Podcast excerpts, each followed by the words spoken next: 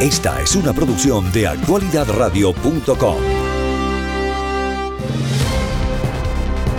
Israel bajo ataque. Actualidad Radio está en cobertura especial sobre la operación Espadas de Hierro.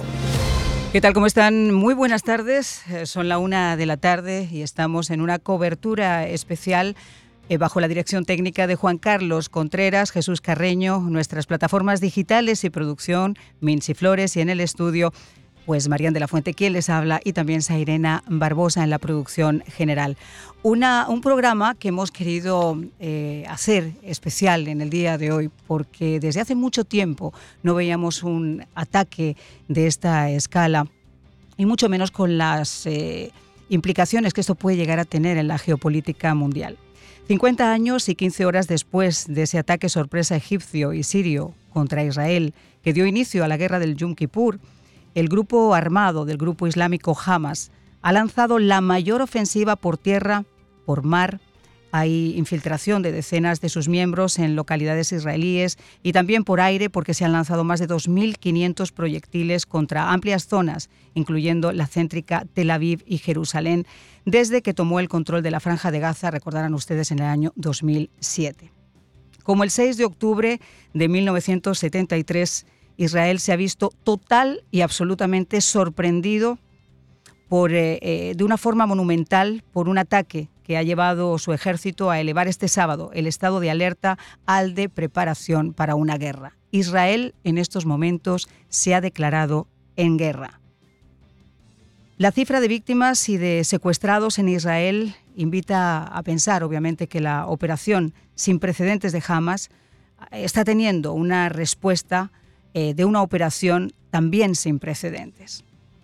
Pero esta operación ha sido sorpresiva, de forma masiva, con total coordinación y además en plena luz del día. Las milicias palestinas de Gaza eh, decidieron incursionar, eh, como les comento, de una forma sin ningún precedente contra Israel por tierra, por mar y por aire. Y además este ataque, de alguna manera, y lo vamos a ver durante todo este programa especial en el que vamos a tener con nosotros eh, congresistas, vamos a tener, por supuesto, a nuestros compañeros, a nuestra compañera eh, que habitualmente trabaja con actualidad de radio en Oriente Medio. Eh, con ella vamos a analizar también en vivo desde Tel Aviv qué es lo que está ocurriendo y sobre todo cuáles son esas implicaciones que yo les comentaba. Porque el ataque pone sin ninguna duda en entredicho la inteligencia de la que se ha llamado también la agencia más importante del mundo después de la CIA. Estoy hablando de la Mossad y sobre todo del poderío militar israelí. Yo no creo que Israel en estos momentos hubiera imaginado nunca un ataque de esta magnitud. Para que ustedes se hagan idea, se estaba celebrando eh, con toda calma el, el Sabbat, que es la, fiesta eh, semanal de los judíos, y el último día además de la festividad judía del Sukkot. Ha habido muchas poblaciones que estaban celebrándolo con bailes, etcétera, y esas propias milicias armadas entraron eh, disparando sin hacer distinción eh, entre los civiles, niños, mujeres. Muchos de ellos han sido retenidos. se han puesto al aire vídeos de soldados y de civiles eh, israelíes que han sido retenidos. Mm, en estos momentos ya sabemos también, por fuentes locales y por el propio Ministerio de Seguridad israelí, que eh, Hamas ha secuestrado no solamente a esos civiles, sino también a varios soldados y que en estos momentos estarían tratando de negociar con prisioneros palestinos. El responsable del Consejo Regional de Sharnegaf eh, también murió por disparos de los atacantes. Este grupo integrista que justifica además su ataque en la defensa de la, de la mezquita de Al-Aqsa. Yo no sé si ustedes recordarán estos ataques del 11 de septiembre, los atentados del 11 de marzo en, en, Madrid, los atentados de Londres, que tristemente a mí sí me tocó cubrir y vivir prácticamente en, carne propia. Esto me hace recordar mucho eh, el hervidero que significa eh, Palestina y los grupos terroristas islámicos eh, en el momento en el que se aviva el fuego y se hace ebullición y pueden salir de esa, de esa olla.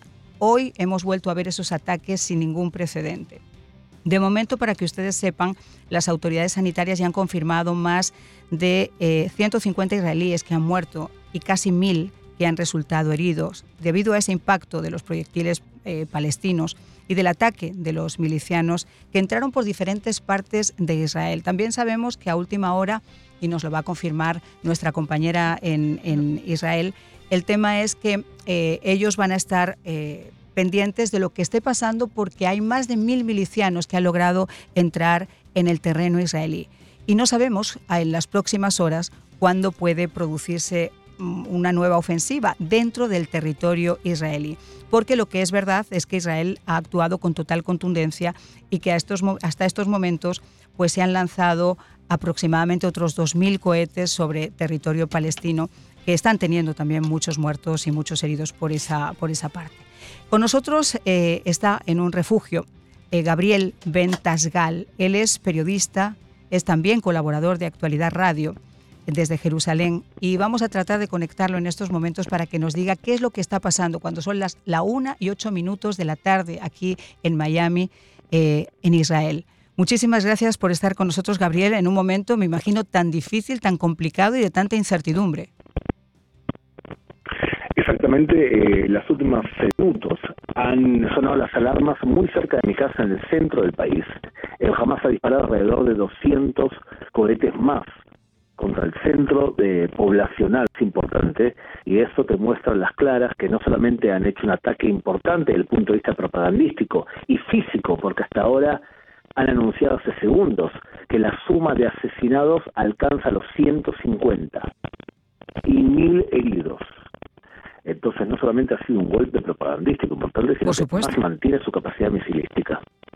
Ahora, Gabriel, uno, eh, una de las cosas que, yo, por ejemplo, me cuestionaba y me imagino que se cuestiona mucha gente, eh, nosotros sabemos que Israel siempre se ha mantenido ante la alerta de un, de un posible ataque. Eh, y esto iba a llegar el momento en que podía pasar, pero uno confía en que la Mossad, que es el, la agencia de inteligencia más importante del mundo junto con la CIA y ese poderío militar de Israel, podrían de alguna forma haber prevenido que había una operación de, estas de esta magnitud que se ha llevado a cabo con total coordinación y a plena luz del día. Mira, el, a decir verdad, el encargado de la seguridad eh, eh, regional es el Shin no es el Mossad, el Mossad es el Servicio de Inteligencia Internacional. Pero, fuera de ese detalle, es claro que esto es un día negro para los servicios de inteligencia israelíes. Claro. Yo me atrevería a compararlo con los días de Yom Kippur, la guerra en donde el ejército egipcio y el ejército de Siria atacaron por sorpresa en el día más sagrado de Israel. Bueno, ahora un grupo islamista que domina la franja de Gaza ataca por sorpresa a uno de los servicios de inteligencia más desarrollados del mundo, le provoca la muerte de 150, la mayoría de ellos civiles, toma el control sobre ciudades, incluso periodistas del Hamas transmiten sus informes desde ciudades tomadas. Esto es una humillación muy importante que difícilmente se va a olvidar en el Medio Oriente. Y ya Netanyahu fue franco en el momento en el que hizo la locución a, Israel, a los ciudadanos de Israel. Él dijo, ciudadanos de Israel, estamos en guerra. Eh, el enemigo va a pagar un precio que nunca ha conocido, pero estamos en guerra y la vamos a ganar. La pregunta que uno se hace en estos momentos es sí, estamos en guerra y la vamos a ganar, pero ¿cuántos más muertos, cuántos más días y en cuánto tiempo se, puede llegar a, vislumbrar al menos un, abismo de paz? Porque ya no hablemos si Irán está detrás y si hay una respuesta masiva del, bloque de países musulmanes frente a lo que puede ser israelí, Israel y los países aliados. O sea, esto es extremadamente peligroso. Yo quiero decirte que estoy convencido que la paz con el Hamas no se va a conseguir. Claro. Y la, lamentablemente no se va a conseguir porque jamás es un grupo islamista que considera que toda presencia judía o cristiana en tierra santa es algo que está en contra de la teología más básica. Entonces, por lo tanto, no lo veo como una posibilidad de paz. Lo que sí puede haber es un nivel de amedrentamiento tal que jamás no se atreva a atacar Israel. Pero este amedrentamiento hoy vemos que se ha roto de alguna manera, que, que hoy no tiene la capacidad de Israel para amedrentarnos, pues fíjate lo que ha ocurrido. Ahora, la táctica de Israel va a ser buena. Intentemos recuperar y reconstruir esa capacidad para amedrentar a los enemigos. Eh, pero para poder hacer eso, tú tienes que entrar a la franja de Gaza o atacar de forma contundente, que es lo que supongo que va a hacer el gobierno de Israel en las próximas horas. Pero ahora tenemos un problema, y es que jamás ha secuestrado alrededor de 50 israelíes, parte de ellos mujeres, niños y demás. ¿tú piensas que jamás acaso no va a utilizar a estos menores o a estas mujeres como escudos humanos para prevenir que Israel utilice toda su capacidad militar. Absolutamente. Entonces, de, de, alguna manera vemos que el ejército tiene las manos atadas. Eh, no estoy seguro que tenga una libertad de acción tan grande como para poder hacer un daño eh, significativo que recupere la capacidad de amedrentar. Fíjate, Juan Gabriel, cuando ocurrieron los ataques terroristas del 11 de septiembre, que a mí también me tocó cubrir y además estaba en vivo en el momento en que se produjeron los, los ataques, haciendo una cobertura sin ningún precedente en la cadena Telemundo, una de las cosas que nos llamó la atención era que, que la CIA no hubiera podido prevenir unos ataques de esas características. Con el tiempo fuimos sabiendo que había informes de inteligencia que habían pasado de mesa en mesa alertando precisamente la posibilidad de, ese ataque, como ocurrió también en el 93 con el, primer ataque a las Torres Gemelas. Dicho esto, después se tuvo que modificar el Departamento de Homeland Security. Eh, antes eran agencias aisladas, después se puso el Homeland Security Department como para concentrar eh, unas agencias que hasta ese momento eran acéfalas. En el caso, por ejemplo, de lo que ha ocurrido hoy con los servicios de inteligencia eh, israelíes, no cabe ninguna duda que esta audaz maniobra del grupo terrorista Hamas, que además gobierna en el interior de la franja, eh, ha sido un fallo monumental de esa inteligencia israelí, porque no solamente no ha sabido advertir y prevenir el plan de ataque a gran escala, que a mí no me cabe ninguna duda, no sé a ti, que esto llevaba meses de preparación, sino que además la capacidad de respuesta no ha sido tan inmediata o tan efectiva como pudiera esperarse. Totalmente de acuerdo.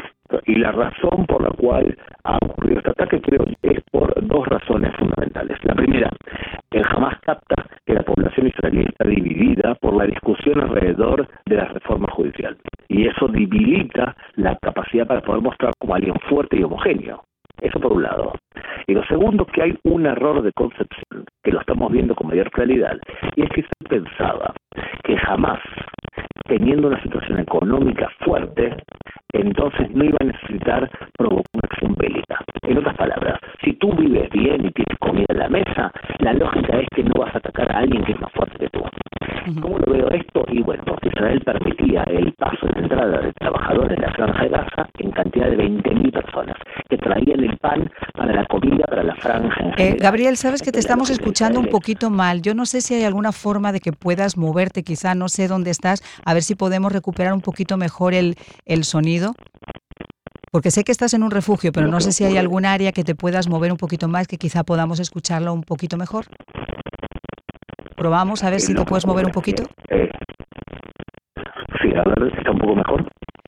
Bueno, eh, eh, obviamente no podemos tener un, sonido perfecto porque en las condiciones que estamos ofreciendo este testimonio a nuestro público es un refugio en el momento en el que las alarmas en Tel Aviv tras el ataque de Hamas sobre Israel siguen todavía produciéndose. O sea que mm, yo sé que ustedes van a perdonar si el sonido no es tan efectivo, pero obviamente el contenido de lo que nos está comentando nuestro compañero eh, Gabriel sí lo es. Gabriel, estabas diciendo, estamos hablando, disculpa que te interrumpí, sobre el, tema este de la, de la inteligencia y estabas hablando que también tiene que ver con las divisiones que hay en estos momentos en, Israel, ¿no? Claro, que una de las razones por las cuales jamás ataca ahora es porque percibe que Israel es débil y está separada por las discusiones internas. Eso es una razón. Y la segunda, que también es importante, es un error, creo yo, de concepción de los servicios de inteligencia. Porque la lógica era para Israel que si jamás tenía dinero y la Franja tenía dinero, no había ninguna razón para que ataquen a Israel. Permitió el paso de 20.000 trabajadores que llevaban el pan a su casa trabajando dentro de Israel. Bueno, esta lógica hoy acaba de demostrar que es falsa que la gente que es radical no siempre actúa radicalmente si tiene la panza llena. Puede perfectamente ser una persona culta y ser una persona que tiene un buen vivir y también ser radical. Esto contradice la lógica de Occidente. O sea, no contradice la lógica de Occidente para mí, que me especializo en radicalismo islámico y conozco perfectamente que varios de los líderes islámicos más importantes eran personas millonarias. Pero en general en América Latina se entiende que la crisis humanitaria extremiza a la gente y eso no siempre es razón fundamental.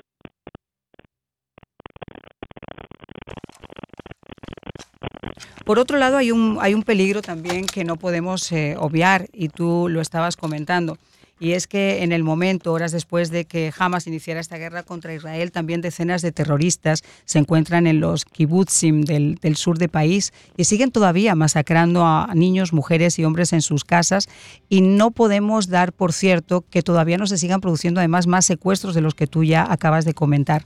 Eh, y esa es una situación extremadamente peligrosa porque muestra, y esta mañana autoridades locales también lo confirmaban, que hay una incursión de más de mil milicianos de Hamas que han podido en este momento en territorio israelí y no sabemos dónde se pueden encontrar. Y aparte que eh, esto ha tenido como una especie de eco dentro de, Israel. Y, por ejemplo, eh, muchos muecines de las, mezquina, de las mezquitas de Jerusalén también han incitado al público a salir a la calle a matar judíos. Y eso es una guerra interna absolutamente sin ningún precedente, como tú decías y como yo comentaba al comienzo de esta cobertura desde el Yom Kippur. Y el gran peligro de lo que estás diciendo es que se sume a esta redada, se sumen también Hezbollah en el sur del Líbano, quiere los palestinos de Gaza provocar que los palestinos de Cisjordania también se sumen y ataquen a israelíes en Cisjordania o en el Monte del Templo, y también la posibilidad que árabes israelíes, que representan el 20% de la población, también se unan a través de protestas. Todo este escenario de múltiples frentes de ataque complicaría aún más la situación de por sí delicada que estamos viviendo. Por supuesto. Y hablando un poquito del tema de, la coordinación de los heridos, de los, de los muertos, yo me imagino que hay muchas áreas todavía que mientras se sigan produciendo estos ataques y la gente tenga que ser desplazada a los refugios, las labores también de poder llegar hacia los escombros y buscar algún superviviente se ha debido interrumpir, ¿no? ¿O siguen funcionando? No, sigue funcionando lo que hace el gobierno de Israel y el ejército. Es eh, eh, entrar, entrar en las ciudades donde deambulaban los terroristas, intentar enfrentarlos cuerpo a cuerpo. O sea, el, el, el, objetivo del ejército ahora es neutralizar, o sea, matar a los terroristas que penetran en Israel para asegurar que el lugar es habitable y que las personas pueden volver. O sea que hay una búsqueda total para poder perseguirlos. Eh, por tu acento eh, entiendo lo que quizás te acuerdas los días de Barcelona, el ataque claro que en sí. las Ramblas, Claro, claro que sí. Perfectamente. y el eh, ataque de los ataques del 11 de marzo en Madrid y los ataques de Londres y los del 11 de septiembre acá. veo la misma huella y veo la misma coordinación y veo además, sin tener una bolita de cristal, eh, casi te podría decir la misma mano negra desde atrás, porque esto no cabe ninguna duda que esa eficacia y osadía del ataque a mí al menos me hacen sospechar que jamás ha planeado esta acción con el respaldo y con la ayuda procedente del exterior. Supuestamente y probablemente a través de Hamas. Quizás el apoyo claro, jamás, perdón, a través de Irán o incluso a través de un apoyo a Pero ¿de qué forma podría ser traducirse ese apoyo? Bueno, el apoyo se traduciría con la apertura de otro flanco de ataque. Eh, o a través de eh, nutrirlos, suplirlos de esos cohetes que ahora están disparándose al centro del país. Entonces ahí vemos un fenómeno de apoyo exterior. De todas formas, lo que vemos hasta ahora es comunidad internacional apoya al gobierno de Israel, su derecho a defenderse, pero ahora todo depende de cómo actúe el gobierno de Israel. El gobierno está planificando de qué forma puede amedrentar al Hamas. Ahora, puede hacer dos acciones. Actuar desde el aire, como ha hecho en el pasado, cosa que le permite controlar mejor, eh, evitar la muerte de inocentes. Explico, cuando un avión de combate israelí ataca al lado de la base hay un asesor judicial que le indica al piloto si el ataque es legal o es ilegal desde el punto de vista de la ley internacional. Entonces se abortan ataques que no tienen que ocurrir porque la muerte de inocentes o no combatientes eh, no es proporcional. Ahora bien, si tú te metes por tierra, es verdad que el golpe puede ser mucho más eh, grave porque si entran los soldados por tierra y atrapan al líder del Hamas y lo exponen al público y lo humillan, entonces la imagen de victoria no sería tal, ¿estamos de acuerdo? Pero entrar por tierra significa que soldados tengan que luchar casa por casa, callejuela por callejuela y mezquita por mezquita, y esto va a aumentar el número de muertos de los dos lados. Y esto es un problema. Entonces, mi sugerencia es, fijémonos cómo va a responder Israel. ¿Va a actuar por aire o va a actuar por tierra? A mí me preocupa, por ejemplo, claro, nada más darse a conocer este ataque y estoy viendo ahora mismo a través de una de las cadenas que nosotros seguimos también aquí que las alarmas en Tel Aviv vuelven a sonar tras esos ataques de Hamas sobre Israel. Eh, repito que tú estás en un refugio, no sé si también se escuchan en el lugar donde tú te encuentras.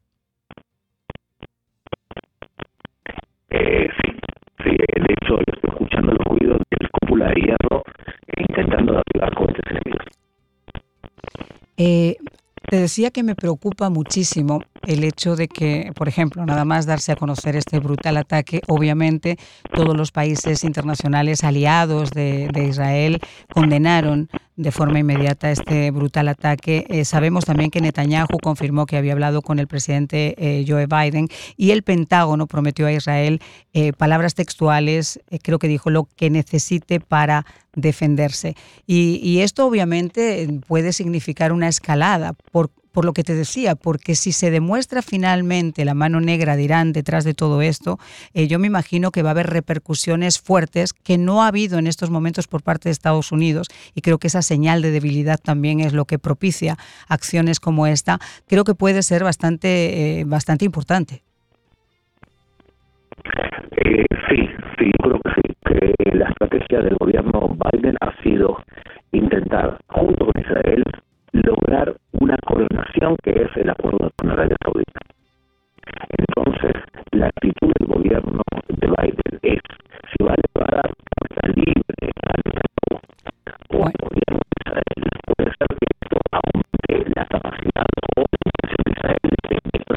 Bueno, estamos, estamos teniendo muchas dificultades en este momento, Gabriel. Te agradezco mucho que hayas estado con nosotros. Eh, todas las cadenas internacionales están señalando en estos momentos que las sirenas y explosiones se escuchan sobre Tel Aviv. Recordamos que Gabriel eh, nos estaba acompañando en uno de esos refugios donde han sido trasladados muchos de los ciudadanos israelíes en estos momentos. Para los que se incorporan ahora, estamos en una cobertura especial de actualidad 1040, llevándoles a, ustedes los últimos detalles de este brutal ataque que como les decíamos nos hacen recordar muchísimo a esos ataques de octubre de 1973, la famosa, el famoso inicio de la guerra del Yom Kippur, eh, cuando saben ustedes que eh, Israel fue atacado por Egipto y por Siria. En estos momentos eh, vamos a hacer un pequeño recuento también de lo que ha ocurrido, de lo que estamos recibiendo hasta este momento en nuestra redacción. Eh, dicen que el brazo militar de Hamas acaba de afirmar que ha lanzado otro ataque en la noche de este sábado, noche ya eh, cerrada en Israel contra la zona central de Israel, que además es la más poblada del país. La organización islamista dice que ha lanzado más de 150 cohetes. Las alarmas antiaéreas han vuelto a sonar en varias regiones del centro y del sur del país, haciendo eh, pues prácticamente que esta noche sea una noche muy difícil para muchos ciudadanos israelíes. El líder de Hamas asegura que su formación ha llevado la guerra al corazón de Israel. Y curiosamente, mientras yo les decía que los aliados de Estados Unidos, perdón, los aliados de Israel, los aliados internacionales, incluyendo Estados Unidos, se ponían eh, inmediatamente de parte de Israel y condenaban este brutal ataque, también es cierto que el otro grupo terrorista islámico, en este caso Hezbollah, agradecía a Hamas esta incursión en Israel por la muerte de judíos. Eh, Estamos todavía a la espera de poder eh, conversar con varios de nuestros compañeros que tenemos previstos en esta edición. Les voy a pedir también a mis compañeros de allá si podemos localizar a Arthur Garfeld, él es comandante de las Fuerzas Especiales de los Estados Unidos. Eh, eh, él tiene una vastísima experiencia también en este área. Eh, y puede seguramente orientarnos de cuáles son también en este momento la incursión que está llevando el pueblo de, de, Israel y cuáles serían las repercusiones o las posibilidades de que la comunidad internacional tuviera que dar su apoyo de otra manera a Israel. Vamos a ir a hacer una breve pausa y regresamos enseguida con mucho más en esta cobertura especial de Actualidad Radio. Cobertura especial Israel bajo ataque Show.